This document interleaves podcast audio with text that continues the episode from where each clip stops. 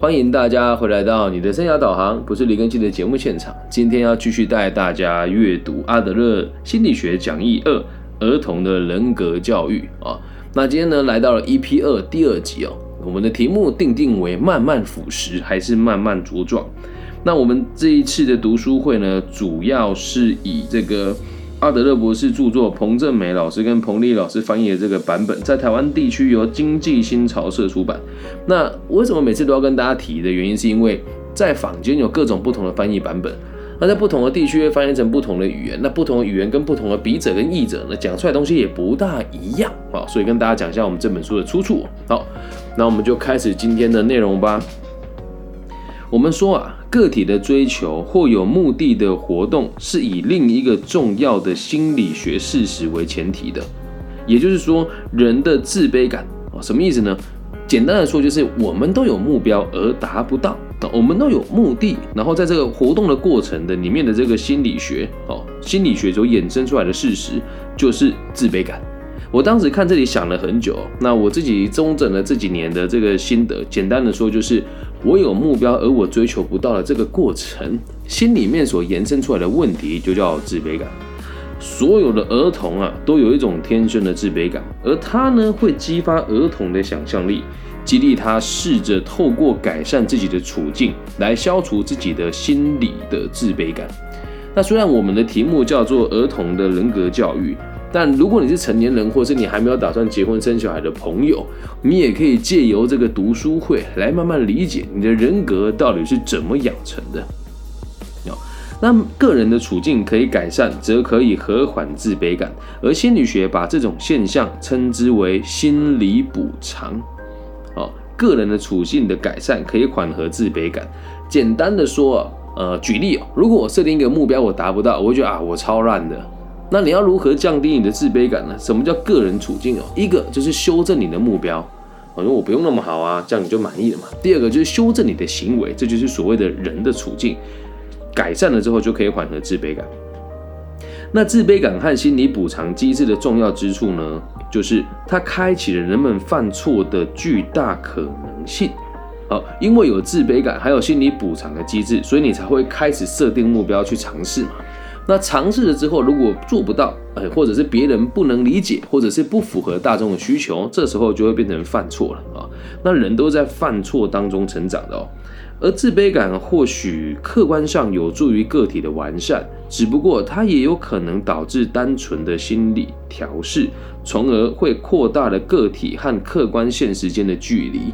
那这里这句话，我们细细去品尝它，也就是原本你设定了一个你想追求的目标，但你追求不到。那追求不到的状况之下，他可能会借由心理调试，比如说我想要在呃这个毕业之后可以独立的生活哦，然后呢你就没有努力嘛，没有努力就调试你的心情，而到最后变成的是反正不努力也无所谓，能生存下来就好。而这时候你的客观的事实和现实之间的落差就被拉大了，因为以现实的角度来讲的话，你应该是要能够独立生活的一个一个课题啊。所以有时候我们在满足自卑感的过程，如果不停的把我们的目标往下调降，那就会降低我们个体和客观现实之间的距离，慢慢的就会变成是我无法融入社会，又或者是自卑感过于严重，当事人最终只能在心理上而不能在行为上加以克服。尽管这种补偿性的心理特征的形成是必要且必然的。那这边的必要且必然的意思是什么呢？就是这种事情很正常。我们做了，如果做不到，你就修正目标嘛。那如果做了做不到，那就行为嘛。那如果你不停的修正目标，这就是所谓的补偿性的心理啊。反正就这样就好了，我也不用进步。而这种事情呢，很多人在小时候就养成了这种习惯，所以就会变成很多人的人格就是慢慢这样腐烂掉的。那我们把这种那一些明显表现出补偿性的性格的特征分成三种儿童，三种儿童。简单的说，就是把所有阿德勒认为更容易自卑跟更容易有补偿心态的儿童分成三种类别。第一种是从小就有衰弱或是器官缺陷的儿童；第二种是那种从小就受到严厉的管教，或者是没有受到父母慈爱的儿童；第三种从小就被溺爱的儿童。这三种类型代表了问题儿童的三本三种的基本处境。借由对这三种儿童的考察，我们就可以更能够去研究和理解正常儿童的发展。尽管每个儿童啊都是都不是这个天生极残或是天生有这个残缺的，但令人吃惊的事情是，很多孩子都表现出某些身体欠缺或器官缺陷所引发的心理机制。我们可以从这些有障碍的儿童中的极端的例子来研究这些心理的特征的原型。而对于被严厉管教或者是被宠坏的这种另外两种类型的儿童而言，在食物上，几乎所有的儿童都在不同的程度上属于上面两者之一，或者是两者都有。所以，要简单的论述一下，我们这边讲的这种坏掉的三种儿童哦，也不是很坏掉，就是容易会有这种补偿机制，跟容易这个在教养上产生一些问题的孩童，分成三种。第一种就是。对这个身体有缺陷的，第二种是从小就被人家严厉管教，或者是得不到父母关爱的，而第三种就是被宠坏的儿童。那后面他讲的这句话的意思是，就算他不是天生残缺的小朋友，基本上百分之九十的都属于后面两者。那这也就是在体现出了亲子教育的重要性，因为你对于孩子过于溺爱，或者对于孩子过于严厉，都会导致孩子的发展产生很大的问题。哦，那在我的世界里面就没有这个状况，因为我从我女儿出生以前就开始研究个体心理学，所以养出来的孩子呢，确实没有像上面三者叙述的这样子的状况存在哦。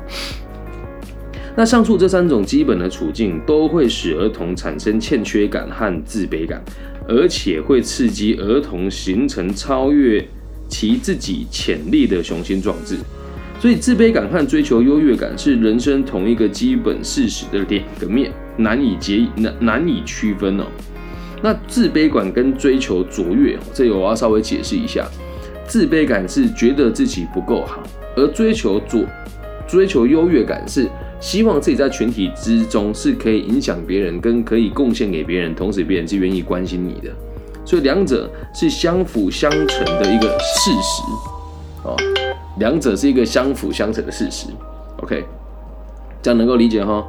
那我们就继续往下喽。哦，两者是相辅相成的事实，自卑感和追求优越基本上是一样的事情，只是，呃，一个是感觉，一个是你的这个目的啦，它是很难被区分的。所以在病理学上，我们很难判断是过度的自卑还是膨胀的野心对个体的伤害更大。好，所以这里就有一个更有趣的地方哦。如果今天有个孩子过度自信，就是。所谓的自大，那如果过度的没有自信，就是所谓的自卑，而两者通常会按照一定的节奏依次出现。过度自卑感会激起儿童膨胀的野心，而这种野心有时候又会毒化他的心灵，使他永远不安分。而这种不安分并没有导致有意义的行为，他不会结出任何的果实，因为当他受到了野心的过分浇灌，这种野心又与个体的性格和癖性纠缠在一起。癖性啊，就是有癖好的性格，不断的刺激儿童，到时候他们会变得过于敏感，而且会容易对伤害或者是这个蔑视动怒啊。什么叫容易对伤害或蔑视动怒？就是如果人家做了一点不顺他的意的事情，他就会抓狂啊。那如果人家看不起他一点点，他就会抓狂，心灵就不健康了。那这里你要去想回归到我们现在的大人的人格里面也是一样啊。人就分成两种，过度自信的跟过度自卑的。你说难道就没有普普通通的吗？我自己就常常被人家讲啊，你太自信了。今天我去台北市立大学演讲，然后同学就问一个问题：是你怎么确定你说的都是对的？在别人眼中有可能我是这种过度膨胀的自信吧。可是，在我的世界看来啊，就是人就只区分两种啊，觉得自己很棒啊，觉得自己不好的。那这个事情，你说一定是这么二分法？应该是这么讲啊，每个人都是觉得自己不够好。那有一种人会愿意让自己更好，这就叫自信；有一种人就会只设定目标而不去达成，然后每天空口说白话，这就是过度膨胀的野心。好，稍微说明一下。那这种人呢，这种我们讲说容易对伤害或者是蔑视动怒的这种比较过激的小朋友啊，虽然长大成人了，才能和智力还没有睡醒，什么意思呢？就算他们长大了，可是他们认知并没有改变，就会成为台湾媒体里面主流常常讲的所谓的巨婴啊，会变得神经兮兮，或者是性格乖僻。如果发展到极端，这种人最后会成为不负责任的人，或者是走向罪犯，因为他们的头脑里面只有自己，没有别人，也就是所谓的欠缺社会兴趣。所以，我们今天的题目叫做“慢慢腐烂还是慢慢茁壮”。一个孩子的出生，如果我们可以陪伴在他身边，告诉他什么是正确的，而这时候孩子就会慢慢茁壮。如果他从小身边的大人都是巨婴，不为自己负责啊，或者是像现在很多这种网红的或者心理师会说，母亲节最好的礼物就是把孩子带离我身边，认同请暗赞，就一堆人暗赞。对，那这样子的孩子，如果看到妈妈是这样子看待他的生命的话，那很有可能以后会发展成极端的人。反正我父母都不为我负责了，我不父母都不为自己的责任负责了，我干嘛那么为自己负责呢？啊？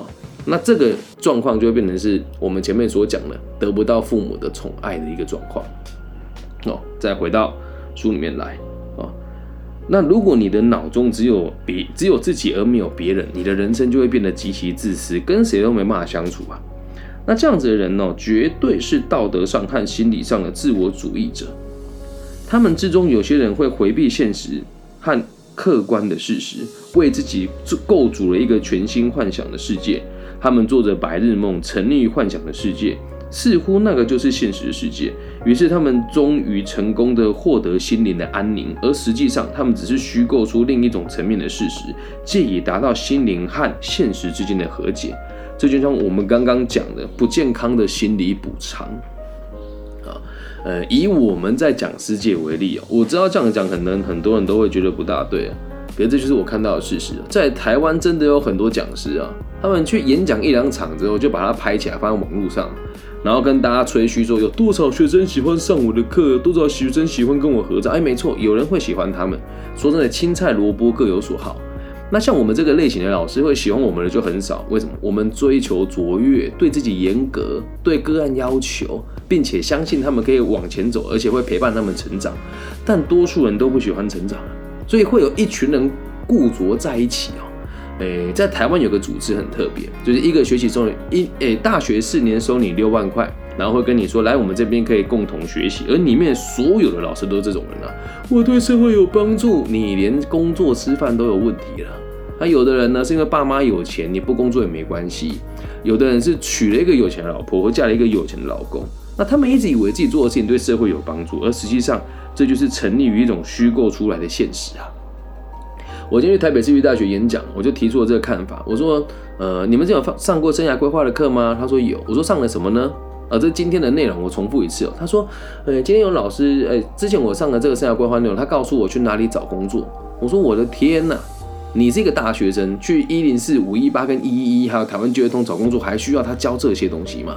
那那个老师叫什么名字呢？他不记得。”可是说真的，如果要我们去问这些生涯规划这种没有实务经验的老师，他也会觉得自己做的事情对社会是有帮助的。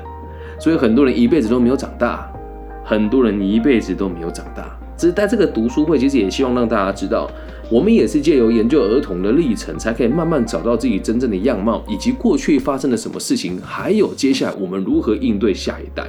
所以这个读书并不是只针对父母。那虽然当当初跟我交往的都是爸爸妈妈，可是当我在写这个节目的文案的时候，我就发现每个人都应该理解为什么你会变成这个样子啊。好，再回到书里面哦，心理学家和为人父母者需要注意的是什么？所有类型的儿童在成长中所表现出来的社会情感的发展程度。社会情感在儿童心理的正常发展中具有决定性和指导性的作用。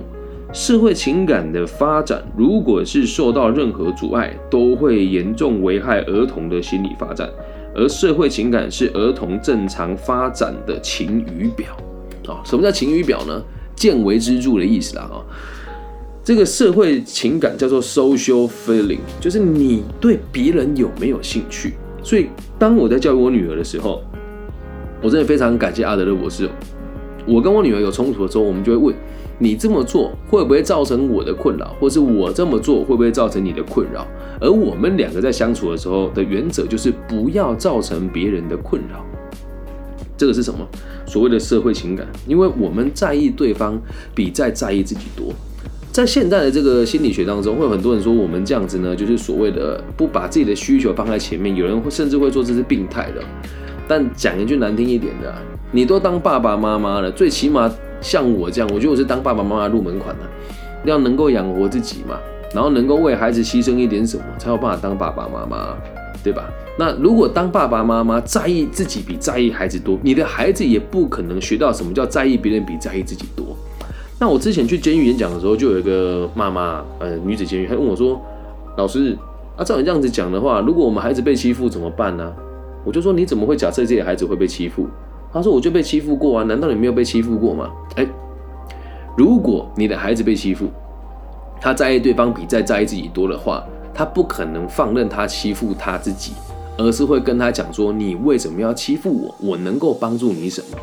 这就在举我女儿的例子哦。他们班有个男同学就是脾气比较暴躁，然后有一天我女儿后来跟我讲说，他睡觉时候来班这男同学骑在他身上打他。我说那你有没有？你做什么事？他说我跟老师讲。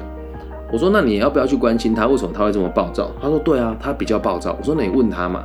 后来才知道，原来这个孩子的家里是有一些爸妈的意见上的分歧，导致这孩子没办法很常跟爸爸或是妈妈其中一个人相处。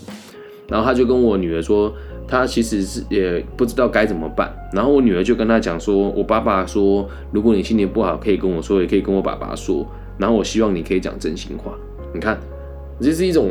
从小训练吧，后来这个男同学现在状况就稳定很多，和我女儿也会成为好朋友。因为我跟他的立场都是我们在意对方比在意自己多。可是我讲一个原则，如果他真的失控了，你也得还手揍他哦。不过这是更大的孩子的这个教育方式，但我只要让大家知道，社会情感真的很重要。所以不管怎么样，孩子的这个教育一定要让他自己能够对别人的兴趣。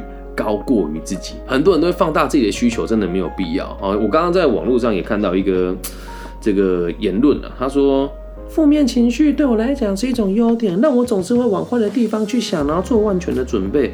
没有人会喜欢跟有负面情绪的人往来太多，所以一般来讲，对社会有兴趣的人的情绪哦都是蛮正面的。那个体心理学就是围绕着社会情感的基本原则来发展相对应的教育方法。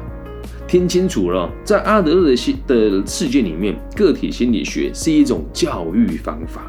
孩子和家长和教育者不应该让孩子只和一个人建立紧密的连结，因为如果是这个样子的话，孩子势必不能为将来的生活做好准备。